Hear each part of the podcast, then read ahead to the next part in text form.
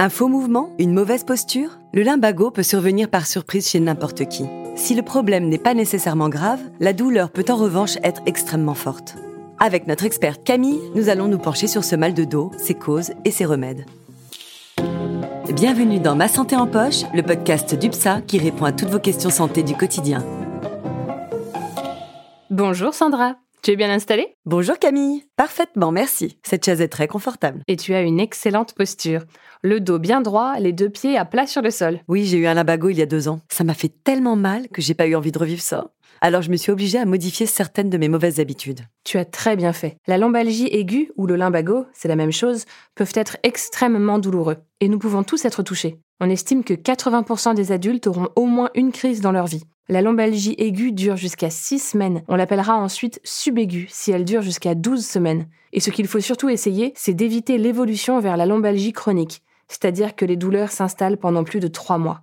J'imagine même pas rester pendant des mois à souffrir. Rassure-toi, ces cas sont très rares et les lombalgies chroniques touchent moins de 10% de la population. Mais comme le passage à la chronicité peut altérer fortement la qualité de vie du patient et entraîner une désinsertion sociale et professionnelle, c'est d'ailleurs une des principales causes d'invalidité, la lombalgie est considérée comme un enjeu de santé publique. Est-ce que tu peux nous rappeler ce qu'est une lombalgie? Bien sûr, la colonne vertébrale est une des parties les plus solides du corps. Mais il arrive que parfois, à cause de ligaments fragiles, des tensions musculaires, d'une grossesse, un mouvement qui peut être anodin provoque un brusque blocage au niveau des lombaires, donc dans le bas du dos.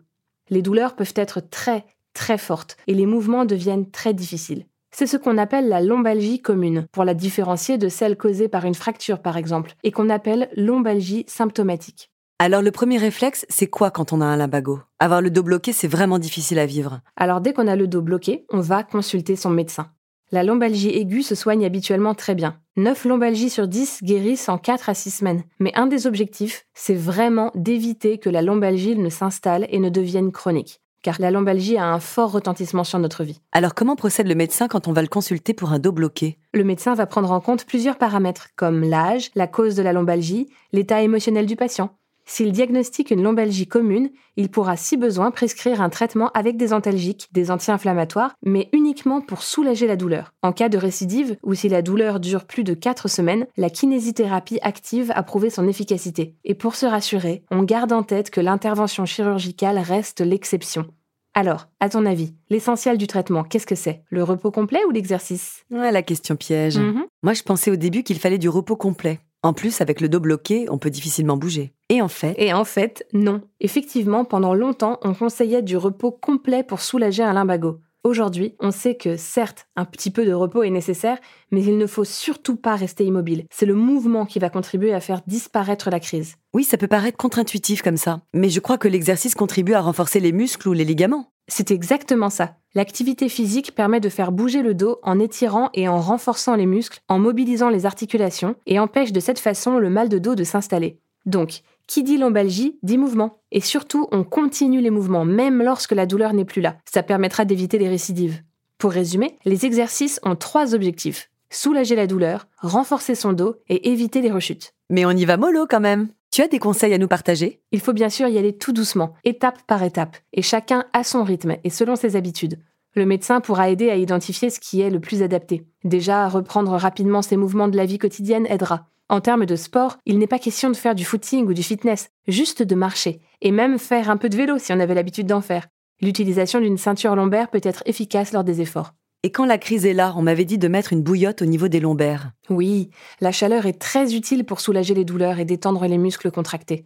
D'autres mouvements peuvent soulager. Par exemple, se mettre le dos bien à plat sur le sol, les bras croisés sous la tête et les jambes fléchies posées sur une chaise. D'autres exercices permettent aussi de renforcer ses muscles, comme garder les jambes pliées, les pieds bien à plat au sol et de gonfler et dégonfler le bas du ventre en respirant. Ça va aider à détendre le diaphragme et le reste du corps. Tout à fait. Il y a plusieurs exercices qui peuvent se faire à la maison en cas de lombalgie pour soulager, étirer ou renforcer les muscles. Ils vont mobiliser le bassin car c'est cette zone qui s'est verrouillée et qu'il faut petit à petit déverrouiller. Alors, pas question de faire la danse du ventre, mais de petits mouvements doux et répétés. Par exemple, on peut se mettre par terre, à quatre pattes, et alterner dos rond, dos creusé. J'insiste, pas question de faire du fitness. Alors, on y va Tout doucement. Voilà, t'as tout compris. Et une fois guéri, l'objectif c'est pas de rechute, car je sais qu'on peut avoir plusieurs lombalgies dans sa vie. Là, la liste des conseils est plutôt longue. Tu sais, au final, il s'agit surtout d'avoir une bonne hygiène de vie générale. On mange varié et équilibré, et si on est en surpoids, il est fortement conseillé de retrouver un poids adapté.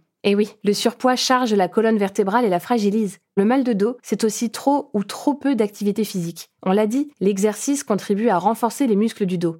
Les sports d'endurance comme le vélo ou la natation sont particulièrement conseillés.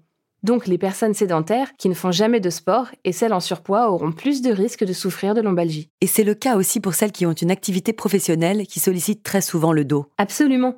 Pour ceux qui portent souvent des charges lourdes, je rappelle la bonne posture. Il ne faut pas se baisser, mais s'accroupir, ou en tout cas plier les genoux, garder le dos droit et rapprocher le carton de son ventre. Ça va réduire la tension sur la colonne vertébrale. Et au bureau, être bien assis, le dos droit posé contre le dossier, les pieds à plat sur le sol et bouger régulièrement est fortement recommandé pour le dos. Exactement. Ça peut aussi demander à revoir son poste de travail pour avoir un matériel ergonomique adéquat. À propos d'ergonomie, il faut aussi veiller à sa literie. Si une personne a mal au dos lorsqu'elle est couchée ou lorsqu'elle se lève le matin, c'est que la literie n'est pas adaptée à sa morphologie. Il faut un matelas bien ferme, c'est ce que j'ai toujours entendu. En réalité, ça dépend de chacun. Moi, par exemple, je pourrais très bien dormir par terre. Je l'ai déjà fait pendant des vacances. Oh, pour moi, ce serait impossible. Je dormirais pas de la nuit. Voilà, il faut une literie adaptée à chacun. Ok, donc si je résume, on peut éviter la lombalgie ou sa récidive en adoptant de bonnes postures au quotidien, à la maison comme au travail, en faisant régulièrement une activité physique, en ayant un régime alimentaire équilibré, un poids contrôlé et une bonne literie. Tu as d'autres conseils? Oui, ça paraît évident, mais on évite les torsions du dos et pour les femmes, les talons hauts qui vont provoquer une cambrure artificielle. Ah, les talons hauts, j'en connais qui auront du mal à ne plus en porter. Mais il faut prendre soin de son dos, c'est primordial. Tu as tout à fait raison. Et surtout, si un limbago survient, pas de panique. Même si c'est très douloureux, il se guérit très bien et ne laisse pas de séquelles si on fait ce qu'il faut. Mais il faut être patient et on se rappelle que le traitement, c'est... Le mouvement. Merci pour tes conseils, Camille. Je t'en prie. À très bientôt, Sandra. Merci encore de nous avoir écoutés. N'hésitez pas à partager notre podcast, à le noter sur les applications. À bientôt pour de nouveaux conseils dans Ma santé en poche.